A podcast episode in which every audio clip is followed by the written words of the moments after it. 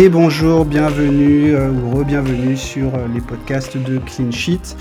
Euh, cette semaine, on retourne euh, dans mon Amérique du Sud euh, que j'aime tant pour étudier un club dont on entend de plus en plus parler. Alors, c'est pas encore la folie, mais c'est un club qui, qui, fait beaucoup parler de lui, notamment à travers les joueurs qu'il produit et qui arrivent de plus en plus nombreux en, en, Europe. c'est un club que, que je voulais couvrir depuis un long moment. Je savais pas si j'allais le faire à l'écrit ou, ou, en podcast. Et puis finalement, la communauté Twitter m'a redirigé vers mon invité du jour, qui est qui lui a, beaucoup travaillé sur ce club. Et j'ai le plaisir d'avoir avec moi Maxime euh, de Football Therapist. Bonjour euh, Maxime, comment tu vas? Bonjour Daniel, merci pour euh, l'invitation.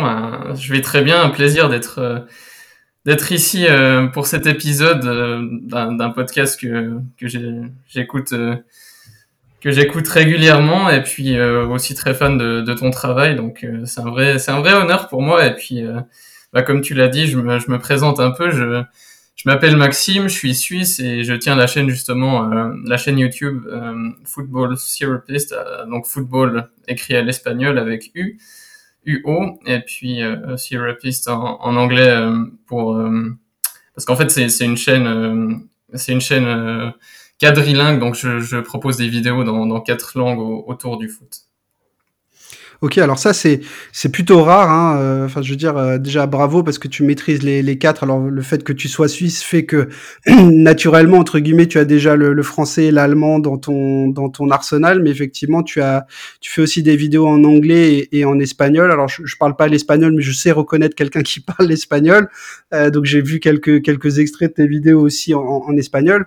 Est-ce que tu peux nous raconter un, un peu comment euh, comment ça se passe sur sur sur ta chaîne et d'où t'es venu cette envie de faire, euh, de faire des vidéos oui, euh, bah, sans souci. Écoute, euh, l'anglais et l'espagnol, je l'ai, appris aussi à l'école comme comme l'allemand et j'ai terminé mon gymnase en fait l'année passée, mon, mon lycée, et donc je me suis dit ouais, c'est un peu dommage si si je, ne pratique plus ces langues-là.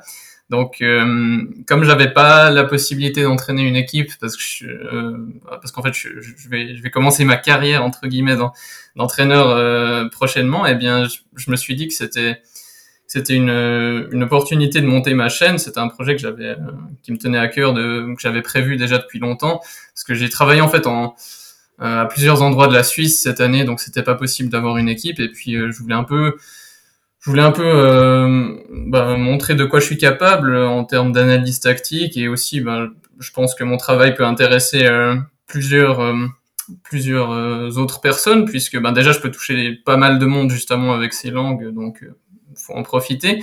Mais surtout, ben, je, fais aussi des, des vidéos pour faire découvrir des, des académies qui travaillent bien, euh, comme, euh, comme celle d'Independiente de, de Laie, justement, euh, qu'on va découvrir aujourd'hui.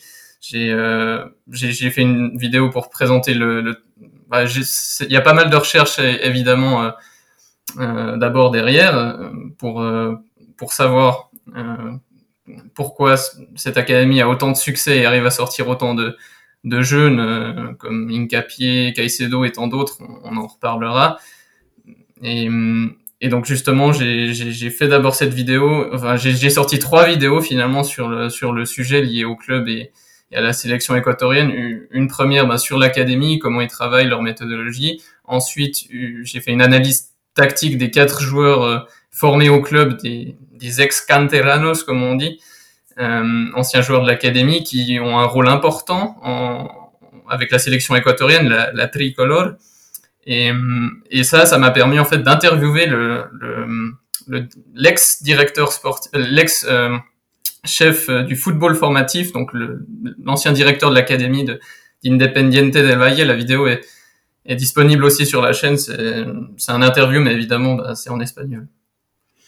Ouais, tout à fait. Euh, c'est pour ça, c'est aussi pour la richesse du, du travail que, que, tu as fourni que, que je voulais qu'on fasse ça ensemble. Alors, je l'ai pas mentionné effectivement dans l'introduction, mais le, le, le focus aujourd'hui se fera sur l'Independiente del Valle, euh, club de mon euh, de mon Moises Caicedo chéri euh, à, Brighton, et on aura l'occasion de, de, parler un petit peu de lui tout à l'heure. Mais c'est un club, c'est un club un peu atypique, et je sais que dans dans le dans les académies que tu as couvertes. Tu parles aussi de, de Salzbourg. C'était le, sujet de mon premier de mon premier podcast avec Pierre, qui est le CM de de la page officielle de, de, du Red Bull Salzbourg France. Podcast que je recommande hein, d'ailleurs. ouais, ouais, qui était qui était très chouette. Et, et moi, je voulais savoir justement comment comment est-ce que tu choisis comment est-ce que tu choisis tes sujets? Ah bah c'est assez simple en fait. J'aimerais, euh, je, cherche, euh, je cherche là où il y a, de la compétence, c'est-à-dire que bah, tous les clubs qui travaillent bien, euh, toutes les formes de succès en fait dans le foot, j'aimerais bien pouvoir les expliquer. Donc je, j'essaye justement d'expliquer, de, de, chercher euh, bah, pourquoi telle académie, comment ça se fait que telle académie est capable de sortir beaucoup plus de joueurs qu'une autre, pourquoi elle travaille bien, bah, comment ils travaillent, etc. Donc évidemment, c'est c'est assez large. J'ai pas accès. Euh, j'ai seulement accès à un ordinateur pour faire mes recherches, mais mais on arrive quand même à, trouver des choses intéressantes. Et puis ben euh, bah, vu que le mot clé un peu c'est la compétence et le succès que que j'aimerais bien euh, découvrir euh, à travers mes recherches, ben, je fais aussi de, l'analyse tactique sur sur ma chaîne, pas mal de vidéos d'analyse tactique pour essayer de de comprendre le foot dans dans ses détails. Ok, bah écoute, on, on va rentrer dans, dans, le vif du sujet. On va s'attaquer à un des clubs donc que tu as assez largement couvert euh, sur euh, sur trois vidéos. Euh, donc le club d'Independiente del Valle. Juste rappeler que le club donc se situe dans le, le, le, secteur métropolitain de Quito, au, au sud-est de Quito, dans, dans, la petite ville de Sangolquí, hein, une petite ville de, de 75 000 habitants, essentiellement composée de classes populaires et habitée par par, par des métis et on verra quelle importance aussi ça a dans, dans la culture de d'Independiente del Valle. Euh, c'est un club qui a changé de nom en, en 2014, hein, qui s'appelait, euh, qui a eu plusieurs noms dans son histoire, mais le nom précédent c'était l'Independiente euh, José Terán. C'est devenu Independiente del Valle en, en, 2014. En 2007, quelques années auparavant, c'est Michel Deller, donc un, un architecte euh, millionnaire équatorien euh, qui détient la, ce qu'on appelle la master franchise, donc les droits de la franchise KFC en Équateur, qui a racheté le club, qui l'a fait passer de la troisième division à la première division et qui euh, et qui a permis en fait au club de d'avoir cette culture qu'on connaît aujourd'hui, qui est une culture euh, de la formation, euh, une culture aussi euh, de la, de, la, technologie et de voilà, qui, qui en font aujourd'hui un club qui est surnommé, euh, il y a deux surnoms, hein, c'est la, la Masia équatorienne et le Hoffenheim sud-américain pour sa capacité aussi à utiliser des, ce que faisait Nagelsmann, à utiliser des écrans sur les terrains pour pouvoir pendant l'entraînement visualiser certains éléments. Est-ce que tu peux nous, est-ce que tu peux nous, nous expliquer cette arrivée euh, à la présidence de Michel Deller, peut-être nous parler un peu du, du personnage et, et ce qu'il a pu faire dans, dans, dans ses premières années? Oui, tout à fait. Ben, effectivement, Michel Deyer ou Deller, je ne sais pas vraiment comment euh, on le prononce parce que c'est pas vraiment un nom qui sonne très équatorien. Bah, c'est le, comme tu l'as dit, c'est un, un, architecte millionnaire équatorien qui, qui dirige donc la, franchise nationale de, KFC là-bas, qui est d'ailleurs bah, de, depuis devenu sponsor du, du, club. Et en fait, il a un rêve, lui, euh, c'est que l'Équateur euh, remporte la Coupe du Monde. Et finalement, il a Ouais, ça, ça, pourrait arriver un jour s'il continue à, à, travailler autant bien avec son club d'Independiente del Valle. Donc, forcément, qui, qui dit euh, miser, euh, enfin, qui, qui, qui dit euh, compter sur, euh, qui dit rêver de gagner la Coupe du Monde avec son pays, ben, doit miser sur la formation. Et donc, c'est, c'est, c'est essentiellement de, de ça que qu'il s'agit avec avec Michel Deyer. Il a ouvert en fait donc, comme tu l'as dit, le, le, club est très vite monté en, en Serie A, euh, donc pas la, la, Serie A italienne qu'on connaît, mais bien le premier championnat, la première division équatorienne. Et en fait, il, très tôt, il a ouvert des écoles de foot dans tout le pays pour repérer les, les meilleurs joueurs euh, locaux, euh, bah, afin de, de sélection, euh, afin de sélectionner ensuite les meilleurs d'entre eux pour venir au, au centre. Et euh, ce qu'il faut savoir, c'est qu'il y a deux types d'écoles. Il y a donc des écoles dites qui ont plus un rôle social. C'est, euh, il y en a 41 dans tout le pays, c'est immense. Après, il faut se dire que c'est ces écoles qui ont un rôle social, c'est pour permettre aux, jeunes euh, d'avoir simplement une structure pour jouer au foot euh, avec un entraîneur et, donc il y a aussi la, méthodologie independiente, independiente del Valle qui est qui est implanté à, ce niveau-là. Les, jeunes peuvent apprendre de, de cette méthode. Ça, c'est vraiment un, rôle social pour, pour donner une opportunité de, de jouer en équipe euh, aux, jeunes, aux jeunes équatoriens. Et ce qui est plus intéressant, c'est en fait les, les, trois écoles de foot dites élites qui ont qui ont été euh, implantées dans le dans, dans ce pays. On, bah, on peut peut-être en, en parler un peu plus tard dans la dans la partie formation parce qu'il y aurait encore euh, il y aurait encore des choses à dire sur euh, notre ami Michel Michel Dayel. Ok, bah écoute, en, en termes d'introduction, ça, ça, me semble bien. Donc effectivement, il, il fait passer, il fait passer le club de la D3 à la D1. Euh, il y a un partenariat aussi dont on reparlera un peu plus tard et, et, ce qu'il a pu apporter, mais il y a un partenariat qui est noué avec l'Aspire Academy donc de, de, Doha au Qatar, hein, qui est, euh, on en parlait un peu sur le podcast d'Estoril aussi où il y a de plus en plus, euh, historiquement, il y a beaucoup d'Espagnols, mais aujourd'hui de plus en plus de Portugais qui qui passent, qui est une espèce de, de think tank du, du, du football mondial, hein, qui un, un espèce de, de, mélange de culture et, d'apprentissage où on, on, apporte des choses et on, en, on, repart aussi avec d'autres concepts. Euh, au démarrage, euh, euh, Michel Deyer donc met en place un staff essentiellement uruguayen, euh, puisque les Uruguayens, euh, eux, sont experts hein, dans, la, formation, tout petit pays, donc qui sort beaucoup de très bons joueurs, et en fait la greffe prend très bien, et, rapidement les catégories de jeunes euh, en fait de d'Independiente de, et se performe très très bien. Et c'est toujours le cas euh, aujourd'hui. On en reparlera un peu plus tard. Mais c'est tellement le cas qu'aujourd'hui en fait les adversaires qui peuvent rencontrer en équipe de jeunes en Équateur ne sont parfois même pas au niveau qui est le leur, et, c'est pour ça qu'Independiente participe à énormément de compétitions internationales un peu partout dans le monde pour se confronter en fait à des à des oppositions un petit peu plus à leur niveau, voire de meilleur niveau, pour que euh, voilà pour que les, équipes de jeunes en fait ne, ne, ne stagnent pas entre guillemets et que l'équipe première puisse toujours être euh, abreuvée de, de joueurs venant du centre. Euh, justement, comment aujourd'hui, tu as commencé un tout petit peu à en parler, mais je voudrais que tu puisses l'expliquer, comment aujourd'hui procède le club en termes de, de scouting et est-ce qu'il vise en particulier certaines catégories sociales en Équateur? On, on, rappelait que le quartier dans lequel il est basé, enfin la ville dans laquelle le club est basé, est un quartier très métissé. Euh, est-ce qu'aujourd'hui, c'est euh, c'est un fragment de la population que, que Independiente de Valle cible en particulier? Euh, bah non, il n'y a pas, il a pas de, de fichage ethnique. Euh, Independiente del Valle, en fait, euh, euh, cherche simplement les meilleurs joueurs équatoriens pour euh, pour les développer. Donc euh, justement à travers ces, ces écoles. Et, et comment ils ont procédé En fait, c'est assez simple. Ben, ils ont ils ont regardé d'où proviennent la majorité des joueurs de, de la sélection, la, la tricolore, la tri et et ceux des deux ligues professionnelles équatoriennes. Euh, d'où proviennent exactement ces, ces joueurs euh, qui sont quasiment tous euh, équatoriens donc. Et ce qui est intéressant, c'est qu'ils viennent de trois bassins où la population afro-équatorienne est, est, très présente. Il y a la province d'Esmeraldas et la ville de, de, Guayaquil qui sont les deux sur la côte. Il y a le Valle del Chota, une, une vallée plus au centre du pays. C'est donc ces trois bassins et, et c'est un peu paradoxal parce que en fait, les, Afro-Équatoriens ne représentent que 7% de la population, seulement 7, alors qu'ils sont euh, bah, surreprésentés en sélection nationale. En, 2006, un petit chiffre, il y avait 80% d'Afro-Équatoriens dans, la sélection. Alors, euh, bah, on, peut en fait... Euh, en fait, si on remonte dans l'histoire, cette communauté afro-descendante est, est, arrivée en Équateur à l'époque du, commerce triangulaire, car euh, les négriers, ces bateaux d'esclaves, s'y étaient échoués à l'époque. Euh, c'est pourquoi il y a encore beaucoup d'afro-descendants sur la côte équatorienne euh, aujourd'hui. Ceux qui n'ont pas eu la chance de voir leur bateau s'échouer et de pouvoir euh, ainsi s'échapper, ils ont été utilisés comme, comme esclaves dans les haciendas du, du pays pendant des, des générations avant, d'avoir été ensuite libérés, si bien qu'il y a aussi un, un bassin d'afro-équatoriens dans, dans, ce Valle del Chota euh, qui se situe dans les terres.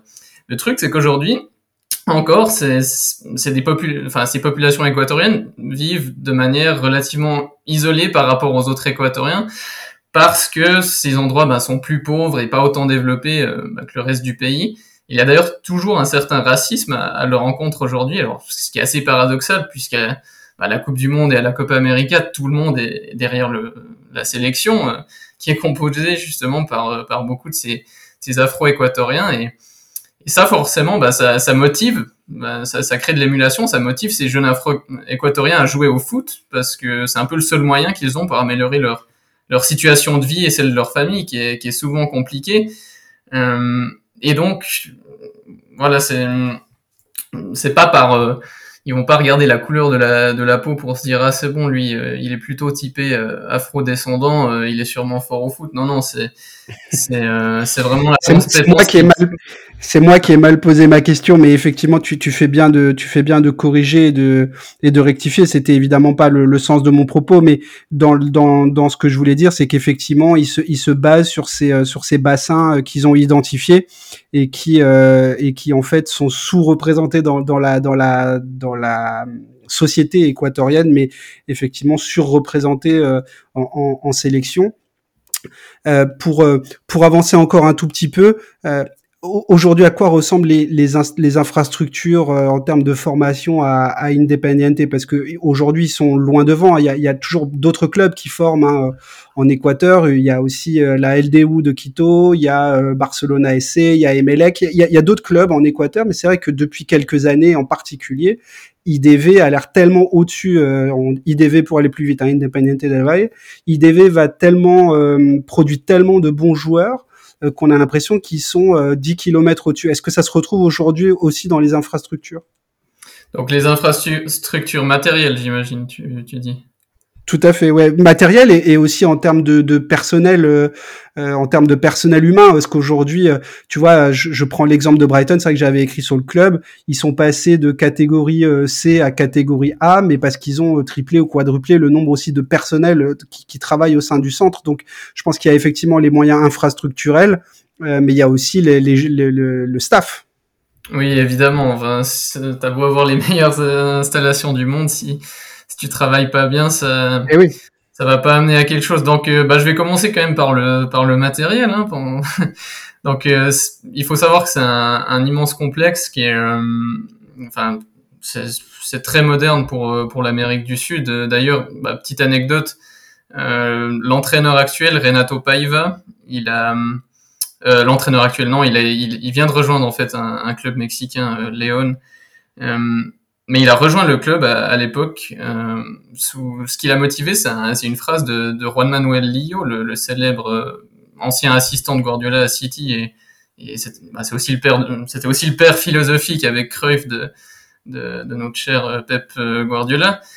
Euh, eh bien, lui, il disait, il a eu deux passages en Colombie, et donc forcément, il a dû, il a dû bien, bien connaître le club d'une façon ou d'une autre, mais il a dit que Independiente del Valle, c'est le club qui est euh, le plus européen d'Amérique du Sud et, et, ça se voit au niveau des installations. Ils ont six, euh, six terrains et, et, plusieurs petits terrains, enfin un ballon, enfin un ballon, un, terrain de basket pardon.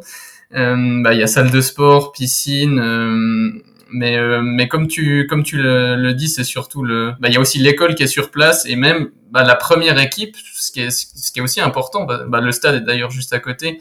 Euh, ce qui ce qui complique d'ailleurs un peu les, les, trajets pour s'y rendre, mais euh, tout est sur place et ça facilite justement aussi cette proximité avec la, la première équipe. C'est important aussi pour que les gamins puissent puissent rêver. Ils, ils ont la possibilité de, de discuter avec leur euh, avec les joueurs de la première équipe. Il y a aussi ben, le, les, le coach de la première équipe donne des fois des, des conférences aux jeunes de l'académie, donc ça crée des liens forcément. Mais, mais si je devrais vraiment euh, simplement parler du personnel, c'est clair que euh, c'est un gros avantage.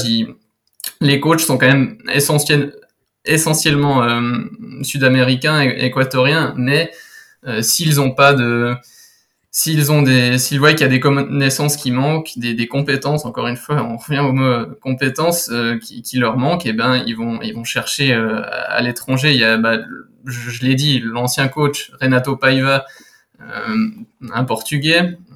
bon, c'est la première équipe, mais celui qui était avant, qui a un peu amené ce jeu de, qui a un peu bonifié ce jeu de position à, à l'Independiente del Valle, c'était Miguel Ángel Ramírez qui était lui passé par Aspire. Ensuite, il est devenu directeur sportif de, un directeur de l'académie, puis euh, entraîneur de la, de la, première équipe. Ils ont, ils ont remporté notamment la, la Sudamericana avec lui. Et, et bah, typiquement, le, le, lui, quand il était entraîneur de la première équipe, le directeur de, de l'académie, c'était Ivan Vasquez, la personne que j'ai interviewée. Et lui, c'est un Galicien, donc donc un Espagnol. Et il y a même, apparemment, il y a même eu des, des Finlandais.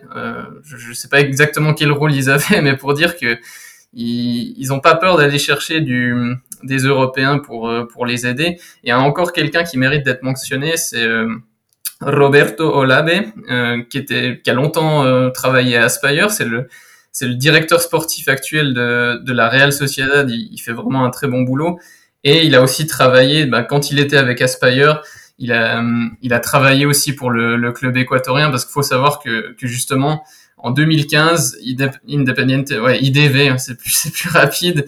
Ils, ont défini un peu une feuille de route claire, une méthodologie quant à leur formation, euh, bah, justement grâce à des contacts et des visites à, à l'Aspire Academy au Qatar, comme tu, comme tu l'as dit. Et puis, euh, donc c'est, c'est un peu le, c'est un peu un modèle, notamment au niveau de la, de la data, euh, qui, est, qui est aussi ben, très, très employé à, à Independiente del Valle, mais ouais, le, personnel fait vraiment la différence pour, pour te dire, par exemple, il y a trois personnes euh, qui travaillent à 100% pour euh, donner des entraînements spécifiques individuels aux joueurs pour améliorer leurs défauts, enfin, pour, euh, pour que les joueurs se débarrassent de leurs défauts, les améliorent et aussi pour renforcer leurs leurs points, leurs points forts.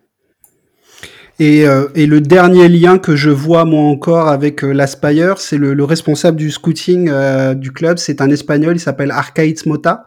Euh, c'est un recruteur qui est notamment passé par le CAS Eupen en, en, Belgique et qui, qui, qui vient aussi de de l'Aspire Academy qui aujourd'hui supervise le, le, scouting pour pour IDV. Donc effectivement, il y a cette mentalité qui, à mon avis, est très novatrice aussi en, en Équateur, qui est aussi de faire appel à des à des étrangers. Euh, qui viennent, euh, qui viennent, euh, qui viennent apporter leur culture et, et, et leur savoir-faire aussi européen en Équateur.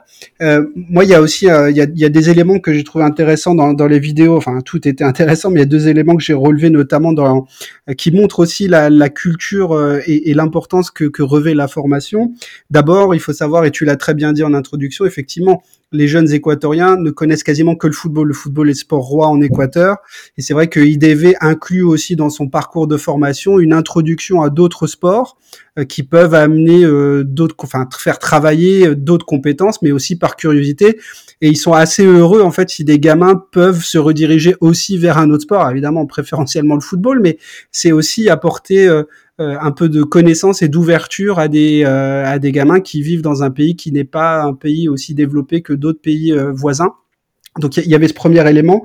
Et le deuxième élément, c'est que euh, il y a des réunions, et tu as commencé aussi à en parler, mais c'est vrai qu'il y a des réunions hebdomadaires euh, qui sont faites entre le directeur de l'académie et les différents coachs sur des sujets, euh, sur des thèmes particuliers. Par exemple, je crois que tu en parles dans ta vidéo, comment, comment attaquer face à un bloc bas, comment défendre sur une phase de transition, etc. Donc il y a des, des thématiques euh, je dirais des vraiment le, le, foot devient en fait un sujet de débat et de discussion pour en fait enrichir en, permanence le, le, staff et permettre de donner le plus de bases possible euh, aux joueurs formés à IDV, ce qui ce qui en fait euh, et, et, on le retrouve aujourd'hui en fait dans dans dans dans les jeunes qui s'exportent, on voit qu'ils partent un peu partout. Euh, euh, il y en a en Belgique, il y en a euh, en Angleterre, il y en a en Italie, etc., au Portugal, en France maintenant aussi désormais.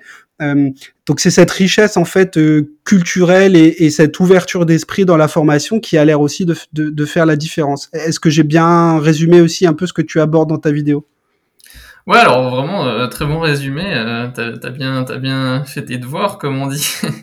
non, bah, écoute, il parle constamment là-bas d'une d'une formation intégrale, globale, c'est-à-dire que euh, c'est pas simplement pour de la pour de la communication, pour de la bonne communication, mais l'école a vraiment un, rôle. Euh, c'est la priorité là-bas, tout simplement parce que bah, tu peux pas promettre à un gamin qui, qui va finir pro euh, pour X raisons, blessure ou, ou je ne sais quoi. Donc, l'école, c'est vraiment la priorité et bah, c'est un investissement, mais ça, a l'air de ça a l'air de payer. Il y a vraiment pas de compromis. Euh, bah, typiquement, c'est pas parce que enfin, quelqu'un qui, qui, a, qui a pas de bonne note, en fait, c'est simple, il, ne joue pas et euh, même si c'est le meilleur, même s'il y a un match important le week-end et et et il y a aussi, bah, j'ai lu récemment qu'ils viennent de lancer un programme avec certains apprentissages qui sont apparemment même personnalisés et bilingues en, en anglais, donc bah, une langue qui est forcément cruciale aussi bah, pour s'adapter en, en tant que, que joueur euh, en Europe ou en MLS par exemple, mais c'est sûr que ce qui les distingue vraiment, c'est ce côté intégral de la formation et ils parlent constamment de processos, de um, trust the process, euh, qu'en fait le c'est le le travail à long terme qui, qui est intéressant et il faut pas avoir une vision court-termiste. Euh, par exemple, euh, enfin, ils ont ils ont compris finalement que le, but d'une académie c'est pas de pas de vouloir gagner absolument le, le championnat U12. Évidemment, ils, veulent le gagner, euh, tant mieux tant mieux s'ils arrivent, mais euh, ça amène pas grand, ça amène pas grand chose. Le but d'une académie, c'est de sortir des joueurs et, et donc de bien les former. Euh, bah, typiquement, si si je me si je me penche un peu plus sur l'aspect entraînement, il, il, pourrait dire euh, un jeune de 12 ans, ben écoute, toi t'es toi t'es euh, es grand, on va te mettre en défense centrale, mais mais en fait non, euh, à, cet âge-là, ils, ne définissent pas de poste déjà à, à 12 ans comme ça parce que bah, tu, peux ruiner la, carrière d'un gamin si tu lui dis euh, ben voilà je te, mets en défense euh, centrale parce que t'es grand. Et au final quelques années plus tard c'est le plus petit de l'équipe ben, ben t'as perdu un gamin t'as peut-être gagné le championnat U12 mais et voilà. Bon après faut dire qu'ils ont quand même un avantage ils peuvent se le permettre plus que enfin ceci dit ça les empêche pas en fait de gagner quand même le championnat U12 parce que bah, comme tu l'as dit, euh, ils écrasent la concurrence, mais ça, ça c'est parce qu'ils ont les meilleurs joueurs de, de tout l'Équateur finalement, euh, parce qu'ils scoutent absolument partout. Donc euh, c'est comme c'est comme finalement la, la, sélection nationale, je crois dans les sélections nationales de jeunes, bah, c'était le directeur sportif, l'ancien directeur de l'académie qui m'a dit une génération, je crois, il y avait 80%, c'était que des joueurs de d'Independiente del Valle, donc ça, ça, ça montre le la grandeur de, du projet quand même. Et ce qui est intéressant que tu abordes aussi dans, dans ta vidéo, il me semble, c'est que euh, tu parlais de, de l'importance de l'éducation, mais il y a aussi l'importance du respect du comportement de manière globale. Donc tu disais effectivement si si un jeune se comporte pas bien, il sera pas sélectionné pour le, enfin il sera pas titulaire euh, pour pour le match du week-end. Mais euh, y a, ça va même au-delà de ça, c'est-à-dire que IDV demande aussi à ces jeunes de ne pas tricher sur le terrain c'est-à-dire de ne pas simuler, de ne pas euh, euh, voilà, de ne pas aller euh, réclamer auprès de l'arbitre et d'apprendre aussi à être remplaçant. Et je trouve ça intéressant aussi dans la c'est-à-dire dans la construction mentale des jeunes, c'est-à-dire d'abord je pense que l'idée c'est de faire passer le, le collectif et l'équipe avant tout. Et, et, et, et, je, et je sens en fait que, que, ça, que ça rend mature aussi plus rapidement d'apprendre ces valeurs-là très jeunes en fait, euh, et ce qui en fait des joueurs aujourd'hui facilement adaptables partout, euh, sachant que euh, on en parlait un peu en off avant l'émission, mais c'est vrai que le saut entre la première division équatorienne et n'importe quelle première division européenne est forcément un passage compliqué, mais c'est vrai que quand on t'apprend très rapidement à être patient, à être ouvert désormais, effectivement, à parler anglais aussi, euh, à respecter, à apprendre à être remplaçant, etc. Je trouve que c'est c'est quelque chose qui fait qu'en fait, on se retrouve rapidement avec des joueurs qui sont intelligents et avec des bonnes capacités d'adaptation. Euh, tu vois, je, je, pense que ça se voit aujourd'hui à travers la, la vague de joueurs équatoriens qui arrivent en Europe et pour qui ça marche plutôt bien.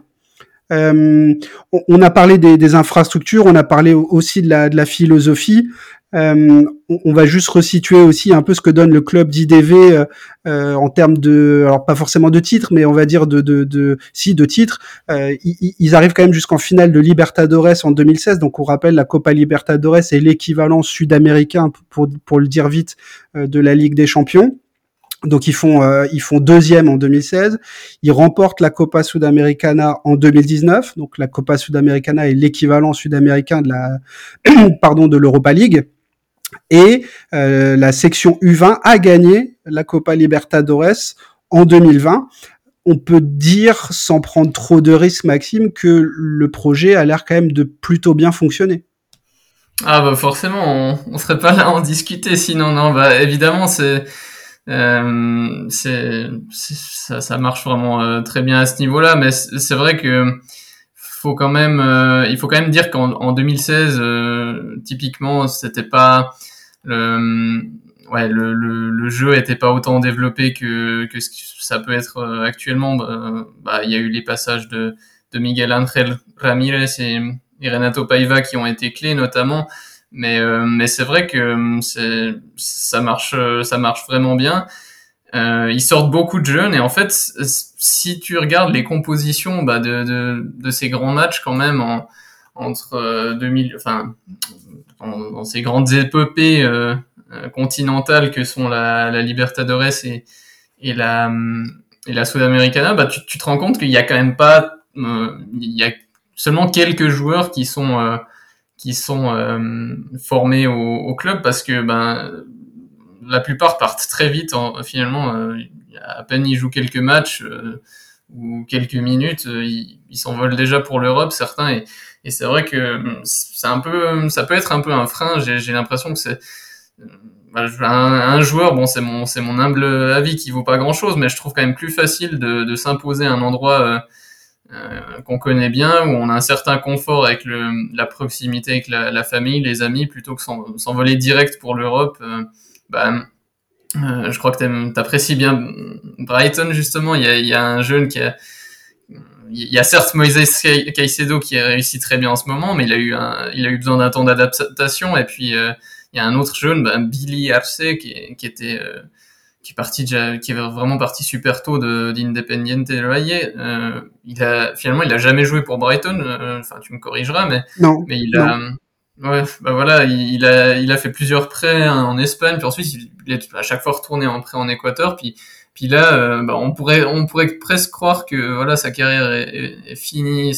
mais finalement, il a que 23 ans maintenant et puis il rejoue, euh, il joue en première équipe d'Independiente del Valle. J'ai l'impression qu'il y a quand même un peu un, il faut qu'il il fasse, il fasse plus attention au niveau de la, de la patience. Mais forcément, si as, quand tu un contrat avec euh, avec des gros chiffres qui t'attirent en Europe ou en, MLS, ben, je pense que tu, tu réfléchis aussi autrement.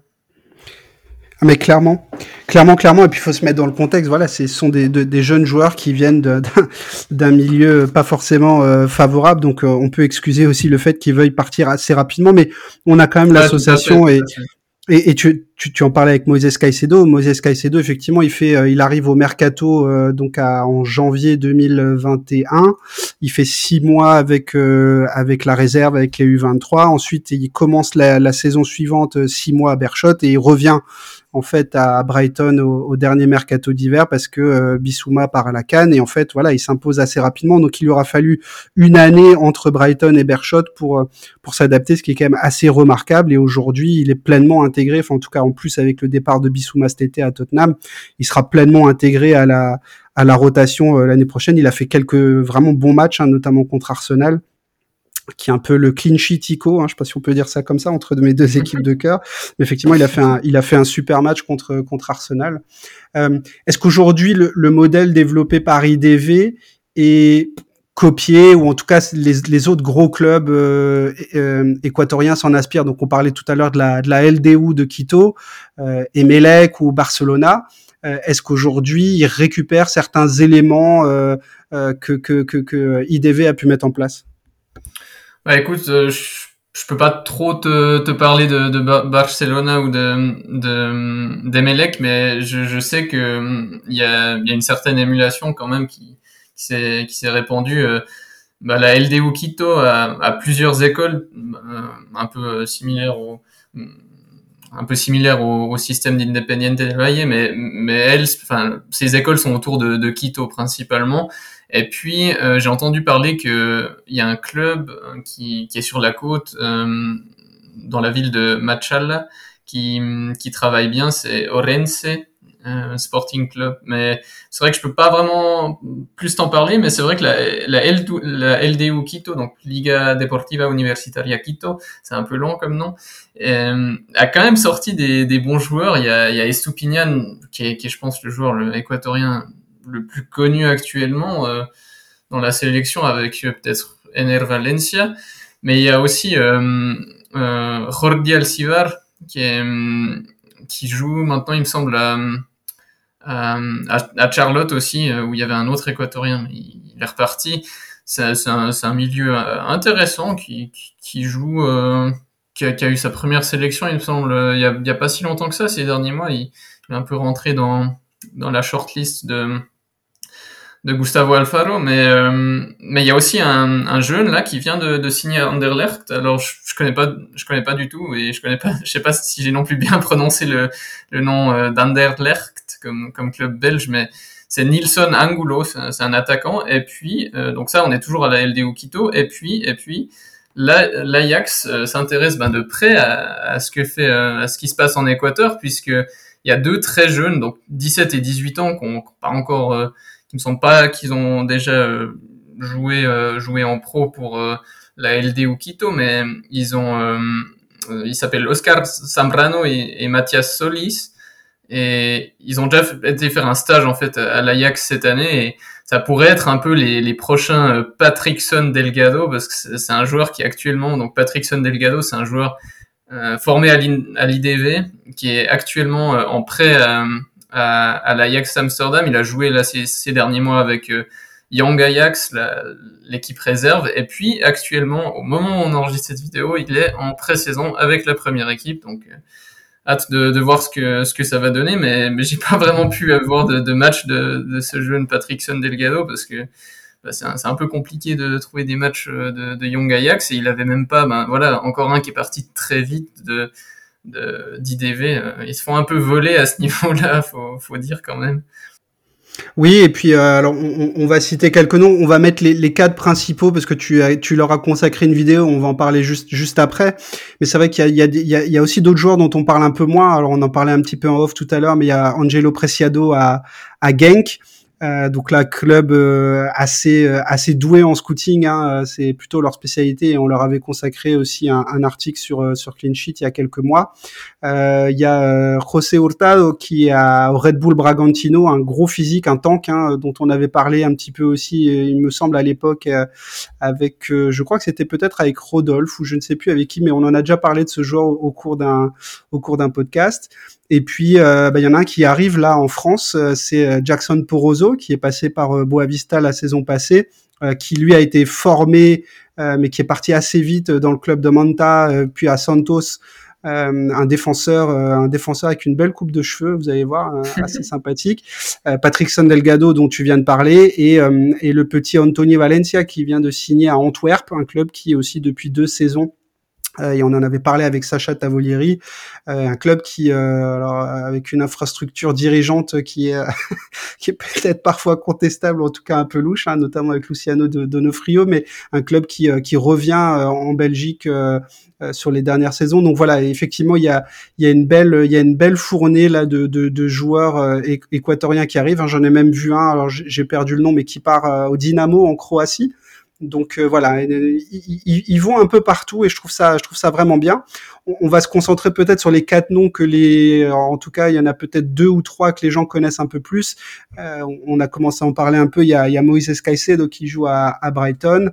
Euh, Piero Incapié qui, euh, qui est au Bayer Leverkusen, un grand défenseur gaucher dont on parle beaucoup là, notamment à Tottenham. Je sais pas si ça se fera ou pas. Je pense que c'est encore un peu juste. Il faut peut-être une deuxième année encore avant d'y aller euh, Alan Franco qui aujourd'hui a à euh, en prêt depuis l'Atlético Mineiro, hein, donc un des plus gros clubs brésiliens, et Gonzalo Plata qui a été prêté par le Sporting à Valladolid. Est-ce que tu veux nous parler, alors peut-être pas peut-être pas de manière extensive, mais en tout cas nous présenter ces, quatre profils et nous dire en quoi voilà ils sont représentatifs aussi de, de la formation à, à IDV.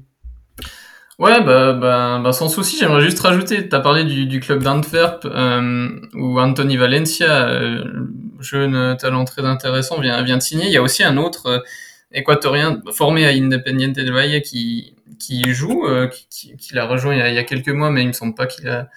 Il a je, sais pas, j'ai pas suivi son parcours là-bas, c'est William Pacho, un défenseur central, si jamais. Euh, mais ouais, pour, pour revenir aux, aux quatre euh, aux quatre noms, bah, je leur ai consacré une ouais voilà une, une analyse tactique euh, euh détaillée euh, de leur profil. alors je peux commencer par bah, les, les, deux plus intéressants, c'est forcément Moïse Caicedo et Piero Incapié. Je sais pas si je commence par le la crème de la crème ou bien. Allez, on y va, on y va. commence par le meilleur. Commence par Caicedo. Ok, ok. Ah, tu dis ça parce que t'aimes Brighton, c'est juste. Je suis pas trop euh... objectif. non, mais écoute, c'est aussi mon préféré, donc euh, ça me va très bien. donc Moises Caicedo, c'est un milieu qui est, qui est vraiment super complet. J'ai pas vraiment de, j'ai pas vraiment trouvé de défaut à, à ce joueur. Bah, des fois, il y a, avec la sélection, j'ai vu euh, s'il perd le ballon, c'est par faute de concentration, genre une, une passe bête qu'il louperait, mais, mais franchement, bah, il est très à l'aise pour euh, avec le ballon, euh, pour faire des changements de côté très précis, pour trouver des passes entre les lignes. Il, est capable de, bah, il, peut bien diriger le jeu, mais il, sait aussi se projeter. bah, j'ai souvenir d'un but, euh, contre Flamengo, qui est une victoire 5 à 0 contre euh, le Flamengo quand même euh, ces dernières années, qui est quand même très fort. C'était en Copa Libertadores. Il laisse passer le ballon typiquement pour un autre joueur entre ses jambes et une deux et puis voilà il, finit donc voilà ça, ça c'est l'action que j'ai un peu qui vient qui me vient en tête parce que c'est vraiment un joueur intelligent c'est le mot il sent par exemple très bien les coups pour pour sortir au pressing faire des récupérations euh, j'ai aussi une séquence que j'ai analysée là qui me vient en tête. Euh, voilà, c'est un, un, joueur que j'adore et puis que bah, il a aussi une lourde frappe comme comme tu as pu le voir face à Arsenal. C'est un joueur qui, qui vaut le détour, franchement. Euh, ça, ça, fait super plaisir de le voir euh, s'être imposé en, en, première ligue. déjà, j'aurais pas pensé qu'il s'imposerait autant tôt, mais, mais ravi, ravi. Et puis, il y en a certains qui le, pardon, je te coupe, mais c'est vrai qu'il y en a certains qui le comparent parfois à N'Golo Kanté dans sa capacité à couvrir beaucoup de terrain, à être assez euh, euh, agressif aussi dans le pressing et dans sa capacité à récupérer. Je pense que techniquement, il est peut-être euh, déjà un peu au-dessus de, de, de, Kanté, qui est déjà vraiment pas si mauvais que ça techniquement. Et, et je pense que peut-être que je peut-être que en fait Caicedo évoluera vers un rôle de box to box parce que ça, son aisance technique en fait un, un joueur qui peut être relativement dangereux dans les 30 derniers mètres. Donc je serais pas surpris qu'il aille un peu plus un peu plus haut euh, sur le terrain, un peu comme un. Je vois bien prendre le rôle d'Yves Bissouma. Ils ont joué ensemble contre Arsenal. J'avais un peu peur, mais finalement en fait sa capacité à, à Caicedo à couvrir beaucoup de terrain en fait est hyper intéressante. Donc euh, je, je, suis tout à fait, euh, je suis tout à fait d'accord avec les points que, que tu as mentionnés. Pardon de t'avoir coupé. Non, pas de souci. Bah, box to box, euh, je, je, valide complètement. Euh, enfin, c'est un milieu tout terrain, comme j'aime bien dire, mais mais euh, mais ouais, après Kanté, c'est vrai que on, va quand même pas, on va quand même pas brûler les étapes. J'ai quand même l'impression que Kanté est encore encore plus haut, mais mais étant suisse, voilà, je, je regarde pas toujours le, le, le joueur préféré des Français.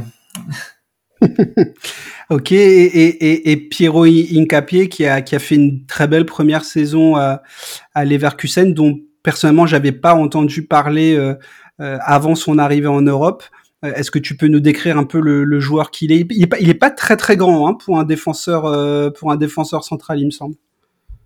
Ouais, j'ai pas sa taille en, tête, mais je, je crois qu'il s'est quand même. Alors peut-être qu'il est pas, il est pas si grand que ça. C'est vrai que maintenant, maintenant que tu le dis, c'est vrai qu'il a pas l'air si grand que ça, mais il sait se faire grand. Enfin, dans, sur les duels aériens, il. Bah, 84, tu vois, ce qui est pas euh, ah à l'heure où on parle beaucoup de, de, aussi de Martinez à Arsenal au poste de défenseur, qui pareil, qui est autour du, du mètre 80. Il y a, y a ce genre de défenseur sud-américain qui est pas toujours très très grand, mais assez rugueux euh, et aussi très à l'aise balle au pied. Ouais, exactement. Bah, c'est c'est un peu un joueur IDV comme on dit euh, en, termes de, de, maîtrise de balle. Enfin, c'est surtout ça que qui me plaît chez lui. C'est c'est-à-dire qu'il il ose aussi ben, faire des des, des montées avec le ballon, euh, s'engouffrer euh, s'il y a de l'espace ou bien simplement pour attirer un, un adversaire, créer, enfin créer un autre espace, etc., libérer un coéquipier.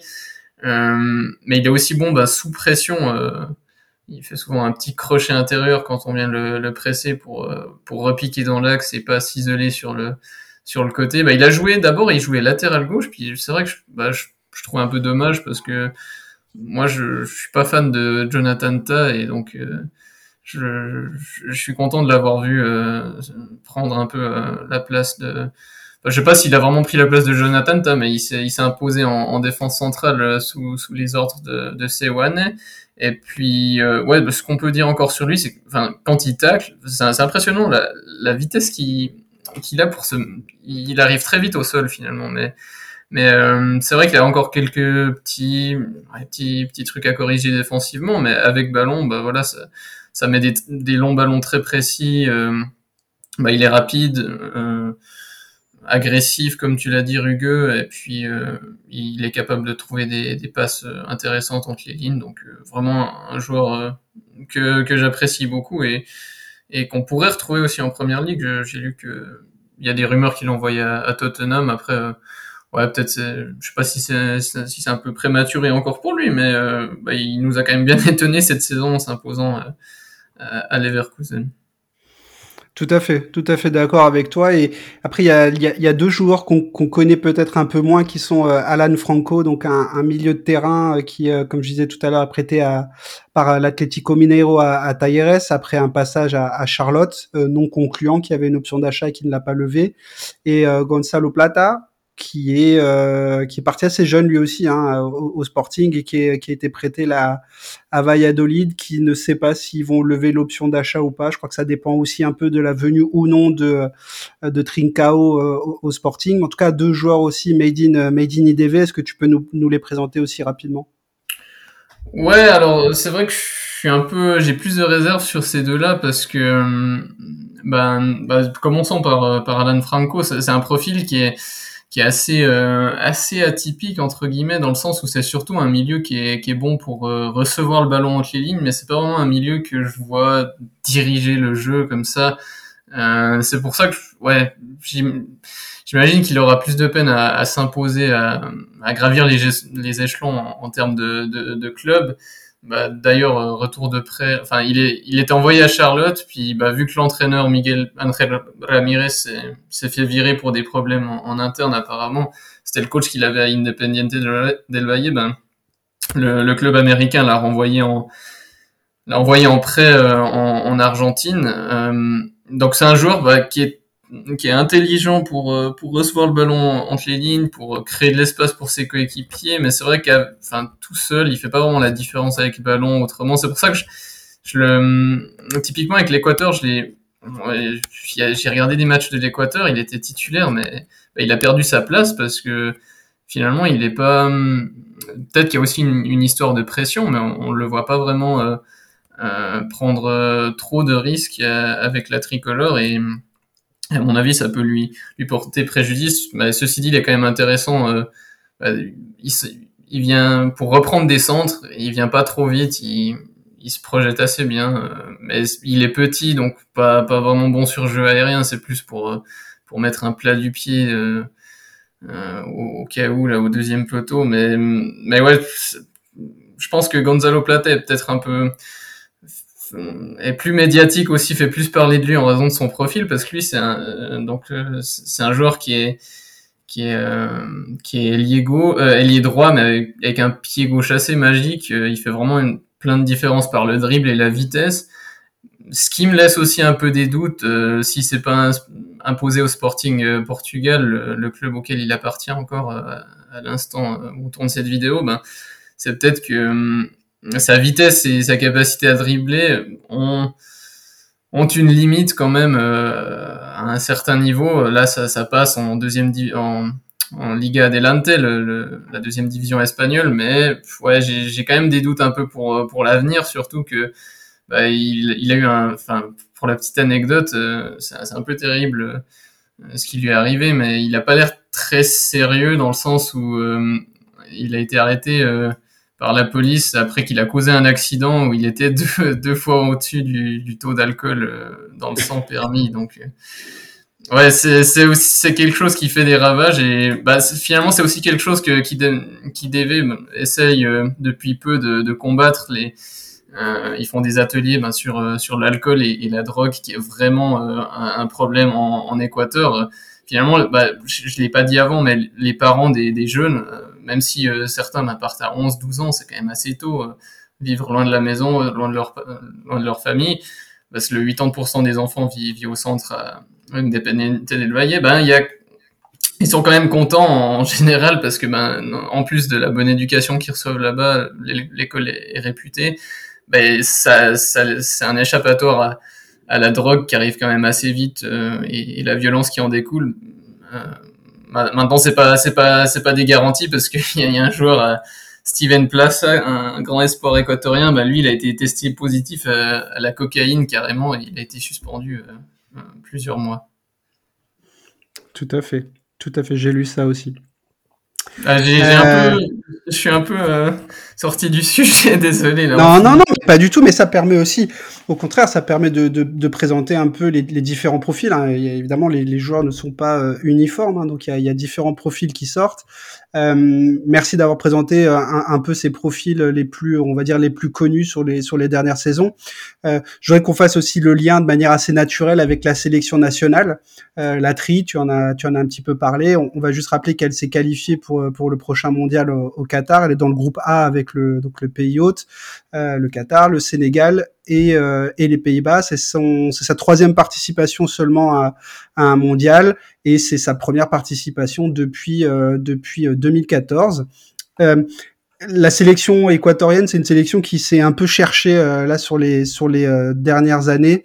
Euh, il y a notamment euh, Antonio Cordon qui avait été nommé directeur sportif. Alors je sais pas trop ce que ça peut vouloir dire à l'échelle d'une sélection, peut-être directeur technique ou, euh, ou je sais pas comment comment on peut dire ça. Antonio Cordon, c'est l'homme qui a remplacé. Alors c'est l'homme qui a construit le le Villarreal qui qui avait si bien performé du temps de Juan Roman Riquelme, etc. Hein, conféré l'article que j'avais consacré à Pablo Hortel à Villarreal. Hein, ça a été l'élève de d'Antonio Cordon.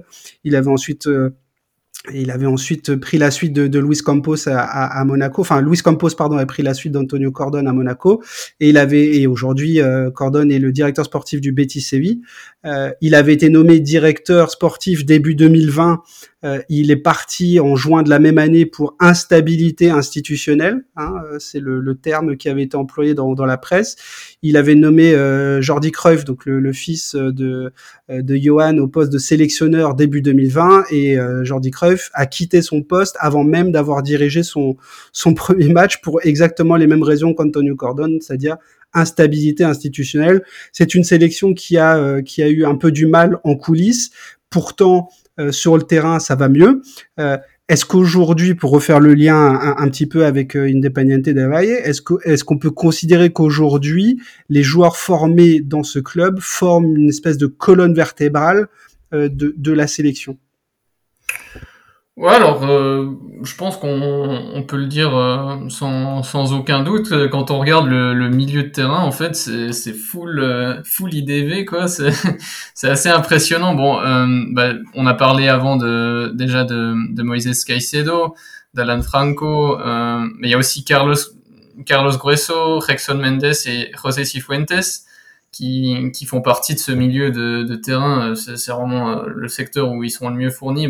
Après les trois derniers là que j'ai cités, ils ont fait qu'un court passage dans, dans, le, dans leur académie, mais, mais ça donne quand même un, une idée du, du, style de jeu. Bon, Rexon Mendes, c'est un, un, profil un peu différent, beaucoup plus axé sur la récupération. Euh, enfin, moi, j'aime bien son profil, mais, mais c'est vrai que hum, si l'Équateur s'est mis à, à, jouer un peu plus au, au ballon, si je puis dire, c'est c'est sûrement grâce à, à, IDV notamment parce que bah, derrière tu as aussi des, des incapiers qui peuvent relancer euh, bah, sur, sur le...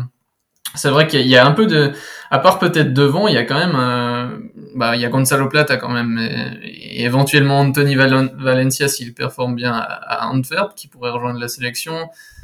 Mais c'est vrai que ça, ça joue quand même plus, euh, plus au football, même si, même si devant... Bah, c'est pas exactement le, le, style, euh, le jeu de position qu'on connaît euh, forcément d'Independiente del Valle parce que c'est une équipe qui est finalement assez euh, polyvalente et je pense que ça, ça, peut être une de leurs forces à, la Coupe du Monde, c'est-à-dire qu'ils sont, c'est pas forcément une équipe qui va presser très haut, mais dès que il y a une passe un peu, un ballon un peu dangereux qui arrive vers un vers un, un coéquipier, eh ben, les Équatoriens, enfin vers un, vers un adversaire, les Équatoriens sont, sont très vifs pour euh, sauter dessus, euh, euh, un peu. c'est Caicedo qui est, c'est Caicedo qui est bon, qui est bon dans ce registre, qui, qui pour sauter dans son dos et puis ensuite attaquer rapidement. mais mais c'est vrai que si s'ils ont de la peine à, à la Coupe du Monde, ça, ça risque plutôt d'être en raison d'un manque de, de buts devant, c'est un peu plus pauvre. et, C'est toujours Ener Valencia qui, qui est en pointe? C'est toujours Ener Valencia qui, qui est en pointe ou ils ont passé le, le cap? Oui, il y a aussi Michel Estrada, mais euh, mais Ener Valencia, il joue aussi des fois sur le côté gauche euh, où il décroche, mais euh, mais c'est vrai qu'il, je sais pas trop, c'est un peu encore l'inconnu de l'attaque de de, de l'Équateur pour la pour la, la Coupe du Monde, mais il y a quand même des noms qui pourraient euh, bah, surgir assez. Enfin, il y, y, a par exemple, tu, tu connais bien Brighton, Jeremy Sarmiento qui qui, qui, lui n'a pas été formé en Équateur, il a grandi en, en Espagne et au, en Angleterre, mais il a choisi la sélection équatorienne, il a quelques, quelques, quelques bouts de match avec Brighton, il me semble, mais il a déjà joué plusieurs matchs avec la sélection et c'est assez satisfaisant, c'est, plus euh, ouais, un, ouais, un milieu offensif, attaquant de soutien, plutôt type dribbleur. Profil intéressant, ouais. ouais. Mais, euh, mais c'est vrai que j'ai... neuf excuse-moi de te couper, mais c'est pas du tout un 9, hein, Sarmiento. Hein.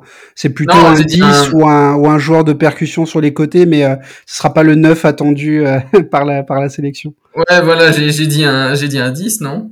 J'ai pas dit ouais, tout, à fait, tout à fait, tout à fait, tout à fait, y a, ouais, après, il y a, y a, un autre 10 qui pourrait... Bah, bah y a, ça, ça fait beaucoup de si et de mais, mais euh, il y a le il y, a, Pedro Vite qui était intéressant à Independiente del Valle, mais qui est parti aussi lui très vite euh, euh, à Vancouver où il gagne, il a pas du tout, il s'est pas du tout imposé lui, bah, contrairement aux autres euh, Afro-équatoriens, c'est plutôt un, bon, il est, il est un peu plus clair, donc je sais pas à quel point il est Afro-équatorien. Euh, c'est un grand mot aussi ce, ce terme, mais mais euh, lui il est un peu plus frêle et selon moi la MLS c'était vraiment pas le, le bon championnat euh, à aller. Mais bon, je, ceci dit, il pourrait quand même s'imposer en, en, numéro 10. Mais ouais, après, c'est la question est-ce que tu mets quatre attaquants euh, alors que tes meilleurs joueurs sont au milieu de terrain Enfin, je ne sais pas trop comment il, euh, notre ami Gustavo Alfaro va,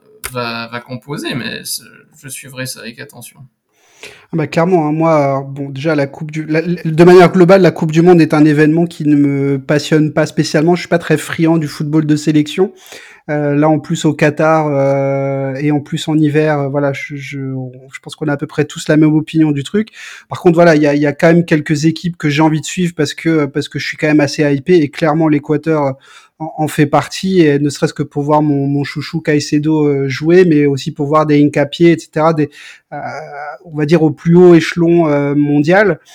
est-ce que tu, est-ce que tu trouves, toi qui connais bien à la fois le club d'Independiente del Valle et la sélection, est-ce que tu trouves que justement on retrouve en sélection d'Équateur des principes de jeu ou un style propre à IDV En gros, est-ce que IDV aujourd'hui influence le style de, de la sélection?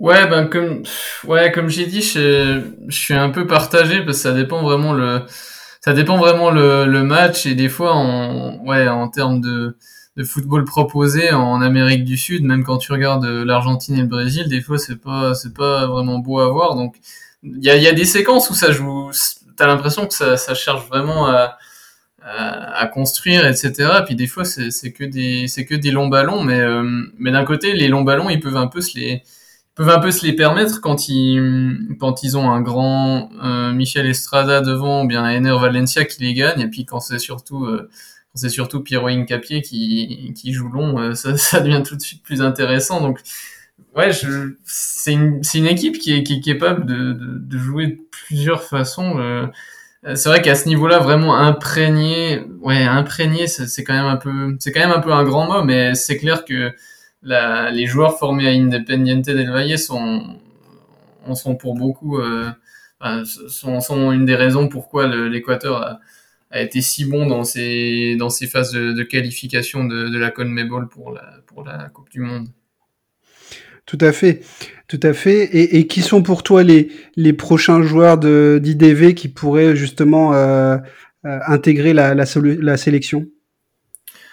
Alors, moi, celui qui, qui me plaît beaucoup, c'est Marco Angulo, euh, qui, qui, a vraiment le potentiel pour jouer un jour en sélection au milieu, mais, mais ouais, actuellement, c'est comme j'ai dit, c'est un, un, secteur qui est déjà très bien fourni, euh, donc ça risque d'être compliqué peut-être pour la Coupe du Monde, mais euh, ouais, c'est un peu un, c'est un milieu un peu à, ouais, à la Caicedo, mais il fait des, il fait des bons retours défensifs, mais c'est surtout sa qualité de passe qui est, qui est, qui est très, qui est très bonne et il est un peu, je dirais qu'il est peut-être même plus agile pour, euh, pour se retourner. Enfin, il est assez impressionnant, euh, assez élégant, je trouve, euh, vraiment. Et d'ailleurs, lui, il fait preuve de patience parce que ça fait bien longtemps qu'il devrait avoir, qu'il mérite sa place en première équipe et en fait, il y avait Caicedo devant, donc c'était pas forcément facile, mais là, il il est enfin il est enfin titulaire.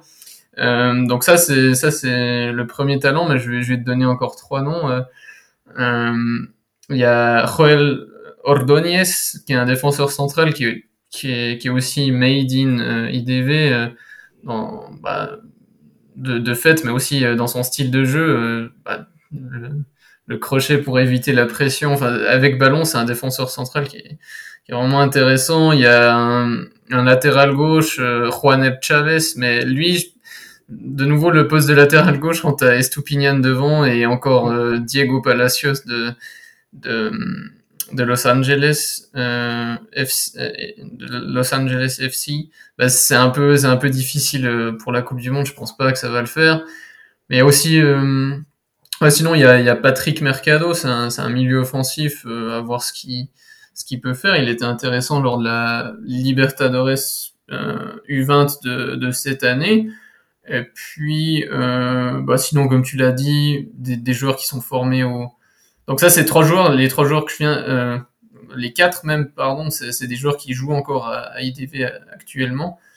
et puis sinon, bah t'as as parlé des et José Hurtado qui pourrait faire ben, son son qui pourrait avoir sa place mais c'est compliqué aussi à droite parce que t'as Angelo Preciado un autre formé à Independiente del Valle et et t'as Byron Castillo euh, donc c'est dur à c'est à, court terme ça, ça va être compliqué mais de, de, de voir un, un, jeune je pense encore percer et avoir sa place en sélection euh, pour pour le mondial. Mais et c'est vrai que là, on a des jolis noms pour, euh, pour 2026 ou même 2024, euh, la Copa América qui est, qui est notamment, euh, bah, qui est justement, qui avait été prévu en Équateur, mais je crois que ça a été remis, remis en, question. donc, à suivre, mais c'est clairement une sélection qui, qui va être intéressante pour les, les, prochaines années à, venir. Et là, on, on parle de jeunes, qui, ont seulement 20 ans. Caicedo et Incapié, on se rend pas compte, mais ils ont seulement 20 ans et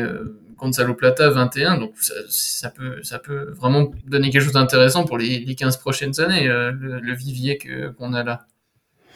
Oui, et puis je pense que c'est un club qui va être de plus en plus suivi par les gros clubs aussi. C'est-à-dire que euh, là, on commence à voir quand même beaucoup de joueurs émerger d'IDV qui rejoignent des bons clubs, des bons clubs de transition, Brighton, euh, Leverkusen, bon, qui est euh, quand même encore un cran au-dessus, hein, puisque c'est Leverkusen est un club qui est habitué à, jouer l'Europe. Mais c'est vrai que je me souviens à Manchester était dessus aussi. et je pense que voilà, aujourd'hui, les très gros clubs italiens, anglais, espagnols et peut-être français aussi vont commencer à surveiller ce qui se passe du côté de, de, de l'Équateur, qui honnêtement il y a 5-6 ans, euh, on n'en entendait absolument pas parler. Euh, et moi, je sais que quand Brighton commence à recruter dans un, dans un club, ça vaut le coup de regarder parce que Brighton aime les joueurs bien formés. Euh, on a un joueur qui est formé à Genk, on a un joueur qui est formé à l'Ajax, un, un joueur qui est formé au, au Lech. Ce sont tous des clubs qui forment bien.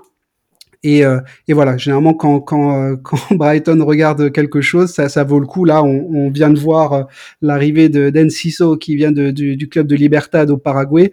il n'est pas interdit que je, je regarde ce qui s'y passe dans, dans, pas très longtemps parce que voilà, il y a forcément quelque chose d'intéressant.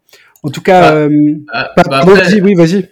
Après ça, il y a aussi des, des cracks générationnels, mais, mais quand tu vois la euh, que c'est génération après génération que qui, qui euh, sort des joueurs, bah, c'est comme ça que je me suis intéressé. Mais attends, mais qu'est-ce qui se passe là-bas? Et, et pour te pour pour conclure, euh, tu as parlé des, des clubs euh, européens qui s'intéresseraient de plus en plus à, à ce qui se fait, à, enfin qui se pencherait de plus en plus vers cette académie d'IDV. Et eh ben il y a un club qui pourrait être un, un tremplin en Europe, c'est Numancia parce que le le propriétaire de d'IDV, euh, Michel Deyer, avec son associé euh, Franklin Teyo, ils ont en fait acquis euh, ils sont maintenant actionnaires majoritaires du, club de Numancia. C'est un club qui était en, Liga il y, a, une dizaine d'années, mais là, ils, ils étaient en, cette saison, ils étaient quand même en quatrième division espagnole, mais ils sont remontés là justement troisième division, et, le, le, but c'est de, c'est de les faire remonter en,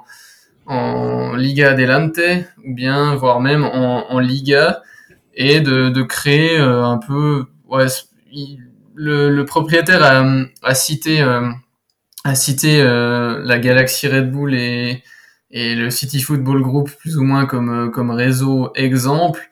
Je, mais faut savoir que on n'est quand même pas sur le, même projet parce qu'il y, a quand même bah, tous les, logos, couleurs et maillots restent les mêmes. On n'est pas, on chamboule pas la tradition avec euh, avec notre ami Michel Deyer, mais ça peut être un tremplin pour pour Independiente del Valle et je pense que ça peut faciliter. Bah, alors la Liga, je pense que c'est encore trop aussi. Enfin, s'ils montent en Liga, l'adaptation entre Équateur Liga, c'est peut-être un peu un peu compliqué, mais Liga Adelante, typiquement, je pense c'est vraiment le niveau qui serait intéressant pour euh, pour euh, pour les jeunes formés à Independiente del Valle. Ils pourraient faire le, le tremplin là-bas euh, et avoir avoir ce que ça donne. Mais mais c'est vrai qu'au niveau de la langue et bah, je pense qu'ils vont aussi installer le, le style de jeu, euh, jeu de position, euh, juego de position, de qu'on connaît à, IDV, qui, pourrait donc euh, être le, parfait tremplin pour ces jeunes en, en, en Europe. Donc c'est un projet qui est, qui est, intéressant à suivre et c'est une collaboration qui est, qui est pas autant euh,